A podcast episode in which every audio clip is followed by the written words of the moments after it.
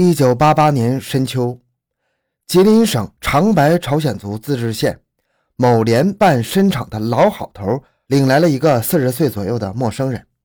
老好头是连办深厂老户，这次他到浑江市，也就是今天的白山市，办完事住店时，遇到了一个衣着不整、面色憔悴的住客。因为同住一屋，闲谈中知道这个长着络腮胡子、挺能讲的店友是黑龙江人，来这儿找活干。老好头问他有身份证吗？他说没有。问他具体叫啥名？他说他叫刘毅。又说他是一步一步走到这地方来的。老好头开始不相信，但刘毅说这是真的。两千多里地，他顺着铁路一步步来到了大栗子鸭绿江，才知道中国地界到此就到头了，又返了回来。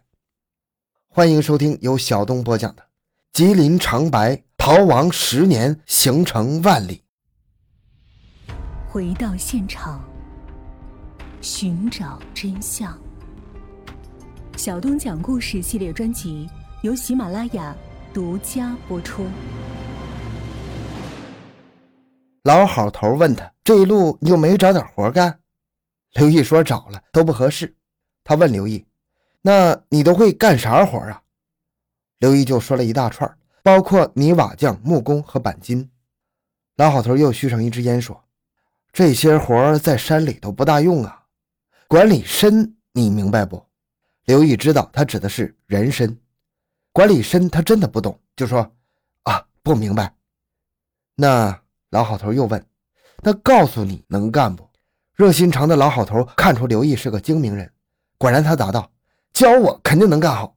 嗯，那就行。老好头很宽心。第二天一早，刘毅就跟着老好头上了开往长白的长途汽车。刘毅这人干啥活都挺地道，不仅能吃苦，还能跑山，甚至比当地人都强。打猎、采蘑菇、挖草药，没他不会的。枪法还特别准。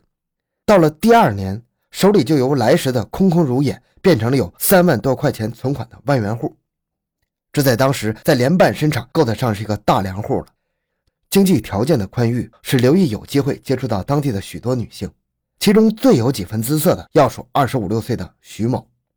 开春的时候，徐某跟着刘毅上山刨药材，结果不到中午，这一男一女就刨到了一起。两个人一番巫山云雨之后，徐某啥也没图，对刘毅就扔下这么一句话：“跟我有了这事儿以后，你就不许再跟旁人了。”刘毅答应了，也提出同样的要求。那。你也不能再跟别人了，徐某说：“你放心，你这么好又有劲儿，我跟旁人还有啥意思？”几年下来，刘毅不仅买了牛，拴了车，还置办了单管猎枪和猎狗，就缺个屋里守家望门的女人了。但他不想结婚，有的是女人属于他。有时进山打猎十天半个月不回来，刘毅就像个野人似的，吃住在原始森林里，从不迷路，更饿不死。所有这些能耐都让人不敢小瞧。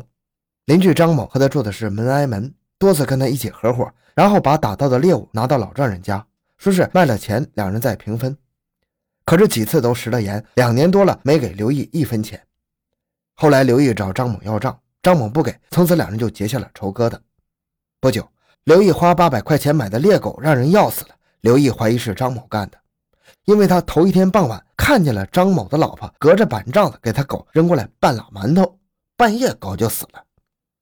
这一夜，刘毅几乎是一宿没睡呀。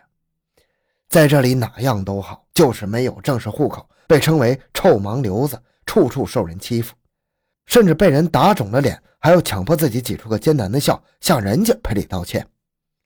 但这一次他不想忍了，他此生最心爱的物件，一个是枪，一个是狗。第二天，刘毅去问他们。两口子死不承认，双方对骂起来，最后不分胜负，各自收兵。此后，刘毅表面上是不动声色，心里却有本账。还有个李某也好占小便宜，有一次去刘毅家借参厂寄存在他家的一块汽车山布，说是扇土豆。几个月之后，刘毅跟李某索要，李某把山布卷着送了回来。刘毅一瞅，坏了，问他：“你怎么给绞了呢？”李某说：“他绞开做枪套的和子弹袋了。”刘毅不满：“这是你的吗？”李某说：“那是你的吗？”刘毅火了：“不是我的，人家寄放在我这儿，不得朝我要吗？”他眼露凶光，但关键时刻他想想还是算了，不过在心里也给这个人记下了一笔账。一九九二年春天，刘毅碰上了一件让他最无法忍受的事儿。那天他上山找药材，无意间发现，在树林里有两个光着下身的男女在野合。不看不要紧，一细看，那女的竟是他的情妇徐某。另一个更让他不敢相信，竟是邻居十六岁的儿子金某。当晚，刘毅找到徐某：“白天你干啥了？刨天麻了，咋的？哼，我也去刨天麻了，还看见有两个人。”徐某不吭声了。刘毅说：“你不让我跟旁人胡扯，你却跟旁人胡扯，还是跟小孩？”徐某恼羞成怒，反唇相讥道：“我跟不跟旁人胡扯咋的？你是我啥人？我爱跟谁跟谁，你管得着吗？”刘毅大怒，隐藏已久的本性又暴露了。他上前一把掐住徐某的脖子，自己的嗓子也变了声调：“我咋管不着？你看我能不能管得着？”徐某顿时被掐得眼冒金星，呼吸短促，脸色绯红。“你掐死我吧！死在你这样男人手里，我不后悔。”徐某断断续续地说。刘毅并不想要他的命，只是一时兴起出口恶气。见徐某软下来，又不张扬，还说出这样一番话，掐着他的手也放缓了力度，直到最后罢手。但是在刘毅心中，自己的花被人家采了，而采他花的竟然是个乳臭未干的孩子，他怎么想怎么别扭。刘毅大吼一声：“他还敢祸害我的牛！”然后就掉头消失在夜色中。如果说这件事是个导火索的话，那么那个十六岁男孩就成了这个导火索的火种。第二天，小男孩拿着镰刀上门去找刘毅。别看他只有十六岁，个子已经有一米七八了，气势还挺盛。老刘，你为什么说我害你的牛呢？老刘正吃早饭，一见到他，气儿就不打一处来，大骂：“你没害我牛！前两天我牛草料里的铁掌是不是你干的？”小男孩不是个善茬。我没干。紧接着，两人就动起手来。这颗沉默已久的炸弹，终于在许多人还没明白怎么回事的情况下，突然爆炸了。初生牛犊不怕虎的小男孩先砍了刘毅一菜刀，刘毅迅速抽出他自制的猎刀，还了他一刀，都没有致命。但是刘毅的凶狠使小男孩失去了勇气，转身逃回家去。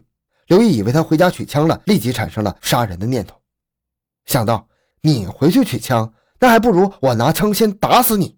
于是刘毅进屋，拿出枪，直奔小男孩家扑去。刘毅到了金家，听见小男孩正跟他妈说：“老刘拿刀砍我。”他妈说：“砍你？你不跟他干？”听到这儿，刘毅接口骂道：“有你这么护犊子的吗？他拿菜刀砍我，你不知道？”金七说：“砍你活该，你这臭盲流子，我打死你！你敢上派出所告你去！”刘毅杀机顿起，你再说一句，告我去！金七毫不相让，就告你！啪的一枪，刘毅把金七打倒了。她丈夫老金从屋里跑出来，刘毅又是啪的一枪，又把老金给打倒了。刘毅又迅速的推弹上膛，止住小男孩。他没有扣动扳机，而是吼道：“滚！”小男孩转身就跑。这时的刘毅并不慌张，他拖着枪朝村外走去。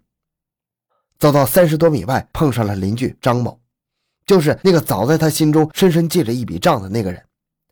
张某见刘毅过来，他说：“你个臭盲流子，到这里还敢开枪打死人！”刘毅二话没说，一枪就把张某给打死了。就在这时，刘毅发现他的枪的小弹簧坏了，他就掉头往刚被他打死的张某家跑。刘毅知道张某家也有枪，他俩是同一天买的。不料，迎头又碰上了一个早在他心里记了一笔账的李某。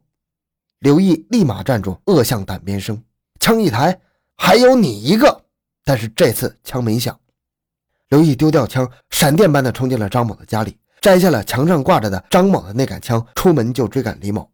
而李某没命的往自己家跑，拿自己的枪，相距只有二十多步。刘毅还是更快一点。猎枪退弹上膛，他只用了三秒钟。李某回家抓起枪和子弹就上膛，危急时刻他就差了这几秒钟。刘毅比他更快的把枪从后窗户戳了进去，砰的就是一枪，一枪就把李某从炕上掀到地下。刘毅就这样把李某打死了。之后，刘毅就逃进了深山老林之中。